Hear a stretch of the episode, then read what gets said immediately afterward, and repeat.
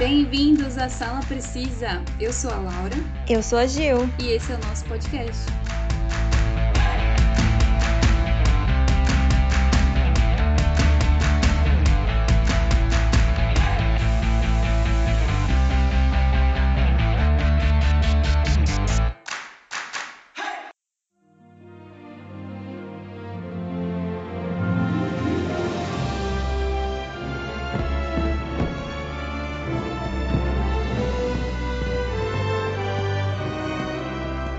Gênero animação sempre esteve presente em nossas vidas, né? Acho que a maioria dos adultos até hoje em dia assistem animações.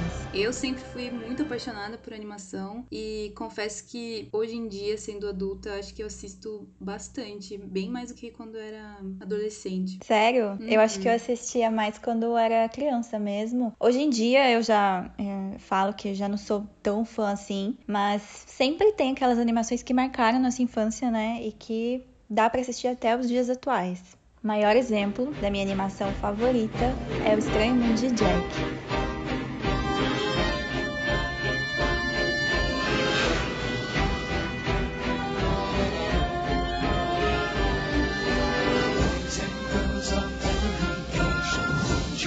See something strange?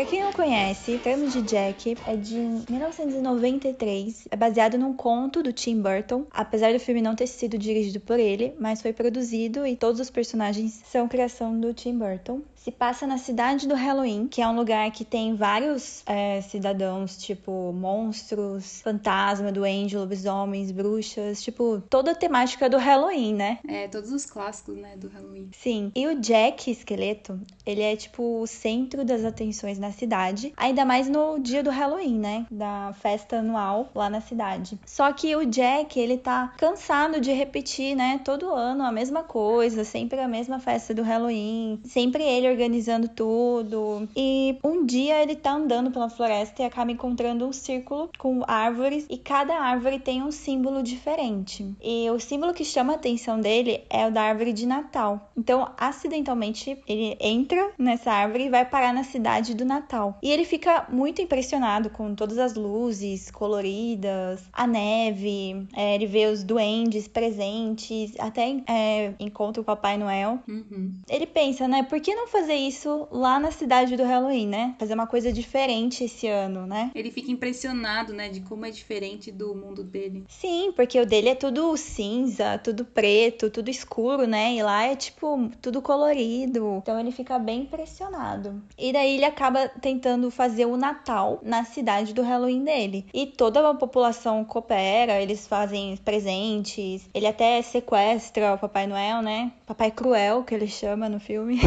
É, ele acha que tá fazendo uma coisa boa, né? Ele- É, ele acha que tá fazendo uma coisa boa. Ele falou: Não, eu vou ajudar, né? Pra você descansar esse ano. Esse ano vai ser eu que vou entregar os presentes. Só que tem a Sally, que ela é. Ela foi criada, né? Pelo doutor, não lembro o nome dele. E ela é apaixonada pelo Jack, né? E ela tem uma visão de que esse Natal que o Jack vai fazer vai acontecer alguma coisa muito ruim. E ela sempre tenta avisar ele, mas o Jack não escuta e vai lá, vai no lugar do Papai Noel e entrega os presentes na cidade. E realmente acontece, né? Uma coisa ruim. Tanto que a população da, da cidade lá, eu não sei qual é a cidade, mas eles começam a atirar, né? No, no trenó do Jack, que ele faz um trenó também pra distribuir os presentes, sabe? Clássico de Natal. E realmente ele vê que o pessoal não gostou do que ele acabou fazendo, mas se for parar pra ver, realmente foi uma, uma coisa boa que ele tentou fazer, né? É, ele tentou fazer o papel de Papai Noel, só que como ele não é desse mundo, né? Não, acabou não dando certo, porque ele é do mundo do Halloween, então não ia dar certo mesmo. É, porque os presentes que eles criaram são realmente presentes assustadores, não são um, presente que você dá pra uma criança. Então eles não têm muita noção do que, que seria um presente. É uma ideia muito boa, porque ele acha que ele tá fazendo certo, né? Que aquilo que ele tá fazendo é errado, que não tem problema uma pessoa do mundo do Halloween é, ir pra outros mundos, né? Que ele poderia ter ido pro mundo da Páscoa também, só que, que nem você falou, o do Natal foi o que mais chamou a atenção dele. É, e é uma história, é uma história muito legal, bem bem, bem simples, né? Em stop motion, é um pouco diferente da animação todo mundo tá acostumado, né? Filmes da Disney, né? Eu sou um pouco suspeita pra falar desse filme, porque eu sou muito apaixonada também. É meu filme, nossa, da vida. E eu tenho muitas coisas, tipo assim, colecionáveis do Extremo Jack. É, mas eu acho que hoje em dia não sei, todo mundo já conhece o Extremo de Jack, é, já virou um clássico do Tim Burton, né? Você fala Sim. Tim Burton, você lembra do personagem Jack Esqueleto. Nossa, eu amo também esse universo do Tim Burton. E esse filme, ele é um filme musical, né, da Disney. Sim, Não tem como não conhecer desses Halloween, uma música clássica. sim, várias bandas, cantores também já regravaram essa música. Tem várias versões hoje em dia dela. Tem a música Jack Sally também, não tem? Do Sun 41? Ou não? Ai, Blink. não Do sei. Blink, não lembro. Eu sei que Fault Boy regravou aquela um, Was This, quando ele vai pra cidade do Natal. E o Marilyn Manson gravou desses Halloween. Ah, sim, tem um monte de versão, né, dessa música. É, tem a que a Sally canta, que foi a cantora do Evanescence também, que regravou. Mas é bem, bem legal as músicas também. Tudo, né? Todo o filme completo.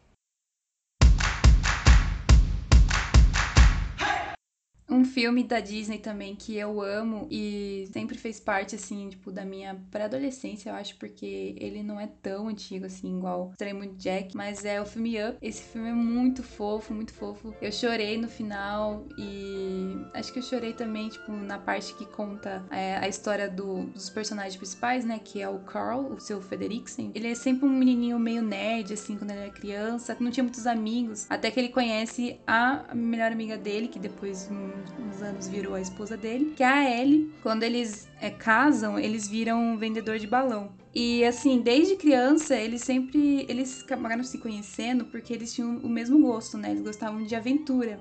E é muito fofo ver isso, porque a gente é, começa o filme, né? O seu Frederiksen ele conta como foi a infância dele e todos os anos que ele viveu com a Ellie. Quando eles é, juntaram dinheiro pra construir a primeira casa, daí eles juntaram dinheiro de novo porque eles queriam viajar, só que daí a Ellie ficou doente e tiveram que quebrar bonitinho, eles quebrando assim o, o pote. Ah, eu lembro dessa cena. E daí o seu Frederiksen, ele tá a ponto de perder a casa dele, porque os anos foram passando, as coisas foram ficando mais modernas, né? Então começou a surgir prédios e shopping, essas coisas assim. E a cidade quer comprar, tipo, já tinha comprado todo o terreno em volta da casa dele, tava construindo já. E daí eles queriam comprar a casa do seu Frederiksen, só que o seu Frederiksen não queria vender a casa de jeito nenhum, porque aquilo era uma lembrança que ele tinha da Ellie, né? Porque eles construíram aquilo Sim. junto, aquela casa. Então, tipo, é fofo ver isso, que tudo ali na casa ele, ele não mexeu, tipo assim, ele não mudou nada, sabe? Tem ainda a poltrona dele e da Ellie junto, todas as coisas de quando eles eram moravam junto quando ela ainda era viva. E daí até o dia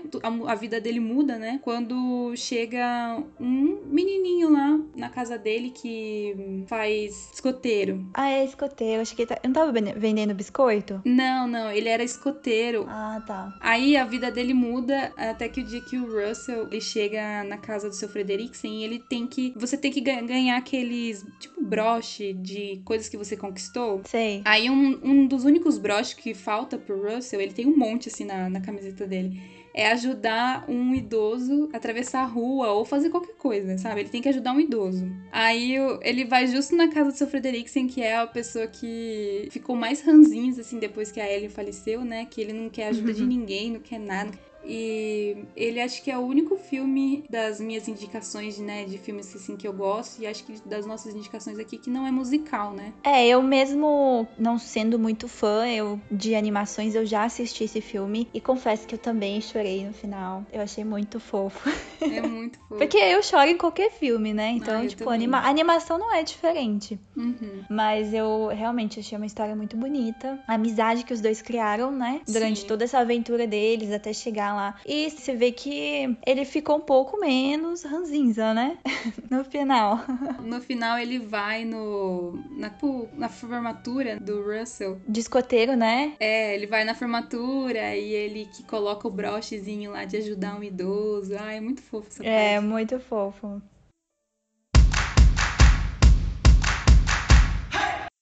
Minha outra indicação, uma outra animação que eu gosto bastante e novamente em stop motion é Coraline.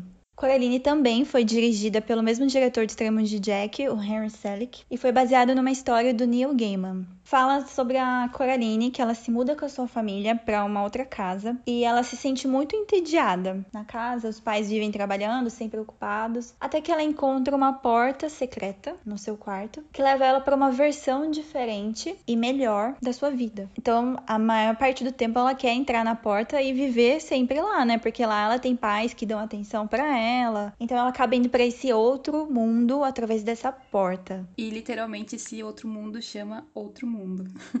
Sim. O mais legal é que por trás da história do Coraline tem uma outra história que o Neil Gaiman se inspirou para escrever Coraline. E é uma história totalmente bem mais assim macabra, porque você fala, pô, é animação, é uma história, né, para crianças, mas realmente Coraline não é. Então, a história é sobre duas irmãs chamadas Olhos Azuis e Turquia, e elas viviam juntas numa casa é, na beirinha de uma floresta com a sua mãe e o seu irmão que ainda era bebê na época. Elas tinham um pai ausente e elas eram duas garotas muito obedientes que sempre ajudavam sua mãe em praticamente tudo. Sempre iam juntas até a aldeia, que ficava perto da casa, para buscar correspondências do pai. E sempre voltavam para casa, pois sabiam que sua mãe sempre estava lá, esperando elas. Mas teve um dia que, ao voltar dessa aldeia, que elas sempre iam, elas se deparam com uma jovem mulher que estava com um instrumento musical nas mãos e uma caixa misteriosa do seu lado. Sim, e essa, essa moça diz para as meninas que dentro da caixa vive um homem e uma mulher muito pequeno. E se o instrumento for tocado, eles saem e começam a dançar assim, magicamente para quem, quem quer que fosse.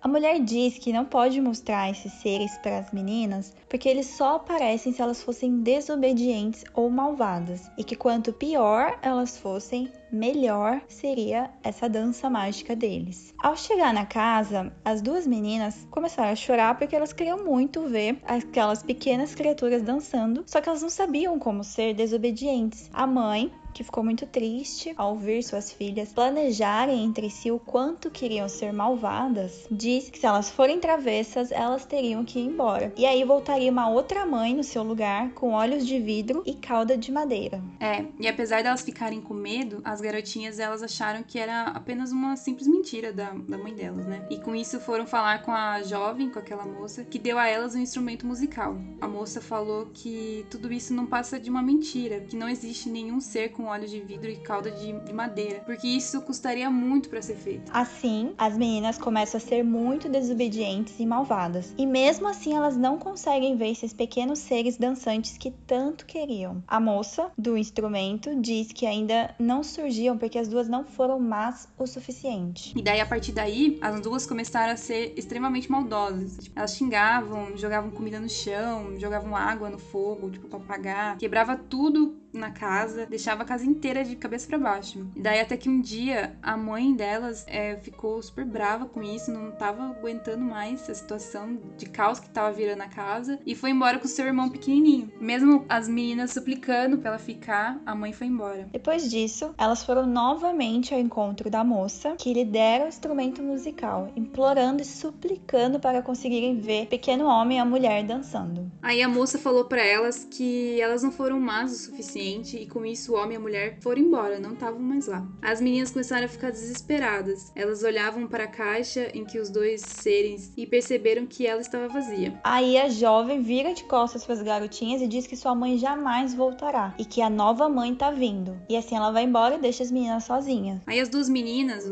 Olhos Azuis e a Turquia, elas voltam para casa sozinha, esperando a mãe, mas ela nunca voltou. E depois de muito esperar, elas ouvem uma forte batida na porta. Aí, quando olham pela janela, se deparam com uma mulher sombria, com um chapéu de cetim preto, um longo braço ossudo, uma bolsa de couro e por baixo do chapéu escuro vinha uma luz estranha, que era o brilho dos seus olhos de vidro. E aí, de repente, tudo ficou calmo e tranquilo. Até que uma cauda de madeira surgiu por baixo de seu vestido, estilhaçando a porta que havia atrás dela. Aí as meninas ficaram apavoradas, morrendo de medo, e fugiram pra floresta. E aí começaram a viver sozinha lá, por várias noites. A sua nova mãe, né, que a outra já tinha ido embora, continua em sua casa com as portas e janelas fechadas. Ninguém sabia o que acontecia lá dentro. Algumas vezes elas voltavam até a casa e avistavam um enorme clarão. Sabiam que era a luz dos olhos de vidro da nova mãe. E quando ouviam um barulho estranho, sabiam que era a cauda de madeira arrastando no chão. Tem uma teoria que diz que as duas garotinhas faleceram na floresta e o cenário da nova mãe chegando tem atormentado elas até a morte, como um castigo, fazendo lembrar de como eram felizes com sua antiga mãe.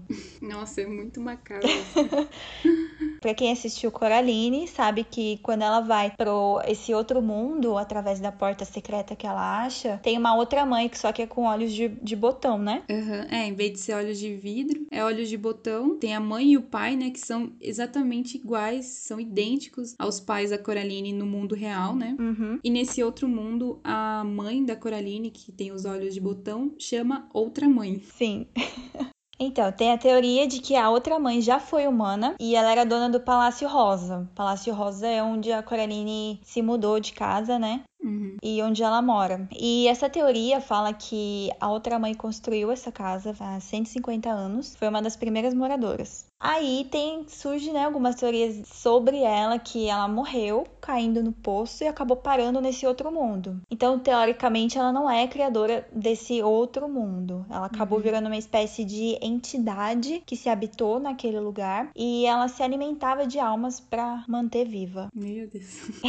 Uma segunda teoria também que tem sobre o filme é sobre o gato, que a gente conhece, né, no filme de Coraline, que ele é um gato que no, quando ele tá no mundo real, ele só fica miando e, e se esfregando como um gato normal, né? Sim. Só que quando ela vai pro outro mundo, ele é um gato que fala. Ele conta várias histórias e a partir dessa, dessa desse gato do outro mundo surgiu uma segunda teoria, né, de que esse gato, ele já foi uma criança que foi ameaçada pela outra mãe, mas acabou conseguindo escapar. Então essa teoria basicamente explica o porquê da outra mãe ter tanta raiva dele, porque a gente vê isso no filme, né, que ela não gosta do gato. É, então. Então, porque ela não gostava dele quando ele ainda era humano. E ele acabou morrendo de velhice e reencarnou no gato. Essa é a teoria dele. E uma teoria que realmente todo mundo comenta é se no final do filme ela realmente voltou. Ela saiu daquele outro mundo, né? Ela voltou pro mundo normal dela ou não? O que você acha, Laura? Eu acho que eu tenho que assistir de novo pra ver. Mas é, fica mesmo essa dúvida, né? Porque ela volta e ela dá um jeito de fechar aquela porta. Aham. Só que fica meio que assim, aquela questão, né, no ar, assim, de tipo, será que aquilo tudo que a gente viu foi real? Ou foi uma imaginação da cabeça dela? Ou se quando ela voltou, a partir dali que ela voltou, que tá sendo a imaginação da cabeça dela, entendeu? É, então, porque se for ver, quando ela se muda lá pro Palácio Rosa, né? Tudo é triste, cinza, os pais, Uhum. eles são estressados e nunca dão atenção pra filha, né? E aí, depois que acontece toda a história do filme, ela volta pro... sai do mundo, do outro mundo e vai pro mundo real dela, a gente vê que ela passa pelo portal que liga os dois mundos Uhum. e a teoria é que na realidade ela não voltou para o mundo real, ela vai para outra realidade criada pela outra mãe, fazendo a Coraline ter a ilusão de voltar para o mundo real. Só que na verdade não é o mundo real.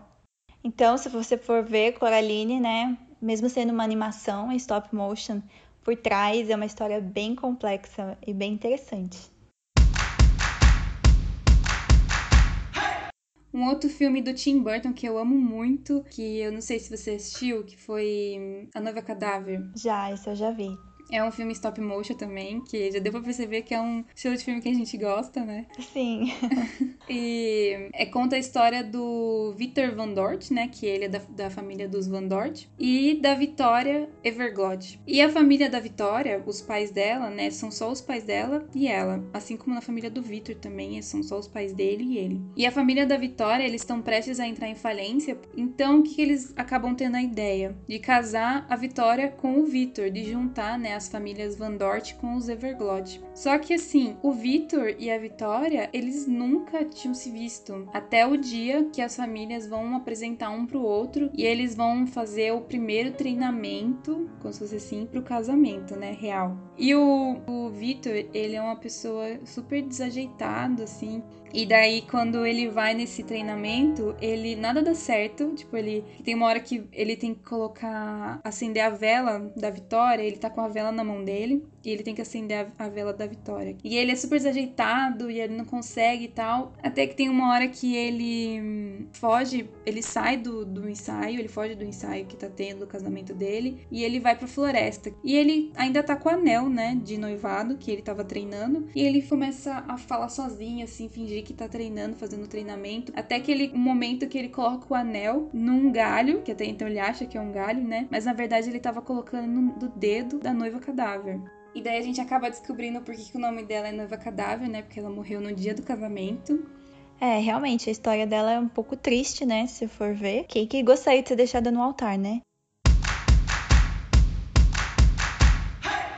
Um outro filme que marcou minha infância e também, novamente, stop motion. Desculpa, gente, eu só curto filme stop motion, acho que já dá pra perceber. e do mesmo diretor também, né? Do Henry Selick, é James e o Pessigo Gigante. Provavelmente a maioria nunca ouviu falar desse filme ou não assistiu. Você já viu, Laura? Eu nunca vi esse filme. James e o Pessigo Gigante é em stop motion e em live action também ao mesmo tempo. Começa, né, como filme e depois vira animação. Conta a história do James, que é um órfão que vive com suas duas tias. E um certo dia, ali na, na casa deles, né, começa a nascer um pêssego na árvore. E ele vê que com o tempo aquele pêssego vai crescendo, crescendo e fica gigante. Tanto que até vira atração da cidade, né? Era uma cidade pequena que ele mora. E até as tias se aproveitam da situação e começam a ganhar dinheiro com ingressos, né, de pessoas que querem tirar foto com o pêssego gigante. E ele acaba um, um dia entrando nesse pêssego gigante. E aí, a partir que ele entra, que o filme se torna stop motion, animação. E ele acaba se tornando amigo dos insetos que vivem dentro do pêssego gigante. E assim eles embarcam em uma jornada da Europa para Nova York. O filme também foi produzido por, pelo Tim Burton, né? Não é uma história dele, é baseado em um livro do Roald Dahl. E o filme foi lançado em 96. E Extremos de Jack, James e o Pêssego Gigante são tipo os desenhos da minha infância. Ah, fiquei com vontade de assistir agora que você falou. É, ele tava na Netflix um tempo atrás, não tem Ah, mais. saiu. É, mas é muito, muito bom. Eu super recomendo. Hum, legal, vou procurar pra assistir depois. Um último filme que marcou muito a minha infância e eu até assisti um, um tempo atrás, eu assisti de novo e eu sempre dou muita risada. Nossa, esse filme é muito bom, que é A Nova Onda do Imperador, que conta a história do Cusco, né? Que ele é o imperador. Só que o Cusco, ele é um imperador jovem, então ele é muito arrogante. E a história do filme começa é, quando o Cusco ele quer transformar um vilarejo ali perto como se fosse um shopping, mas ele quer destruir e com isso ele vai acabar destruindo a casa do Pátia, que ele mora ali com a família dele há muito, muitos anos. Aí um dia o Pátia vai lá no reino do Cusco perguntar pra ele por que, que ele quer destruir, pedir pra ele não fazer isso, não destruir a casa dele, né? E, e o Cusco ele não, não dá ouvidos, né? E ele tem como se fosse a conselheira dele, assim, o braço direito dele, que é a Isma. Na história, ela é uma bruxa e o Kronk, que é o, o ajudante. E um- uma coisa muito legal desse filme é que eu não sei se ele foi a primeira animação, mas ele é uma animação que faz aquela quebra da quarta parede, sabe? Como assim? Igual tem em Deadpool, que o Deadpool às vezes conversa com a gente di- diretamente na câmera.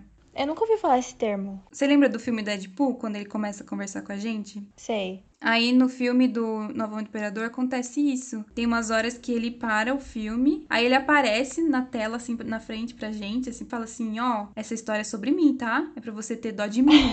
Não é pra você ter dó do Pátia. Bom, essas foram algumas indicações das nossas animações favoritas.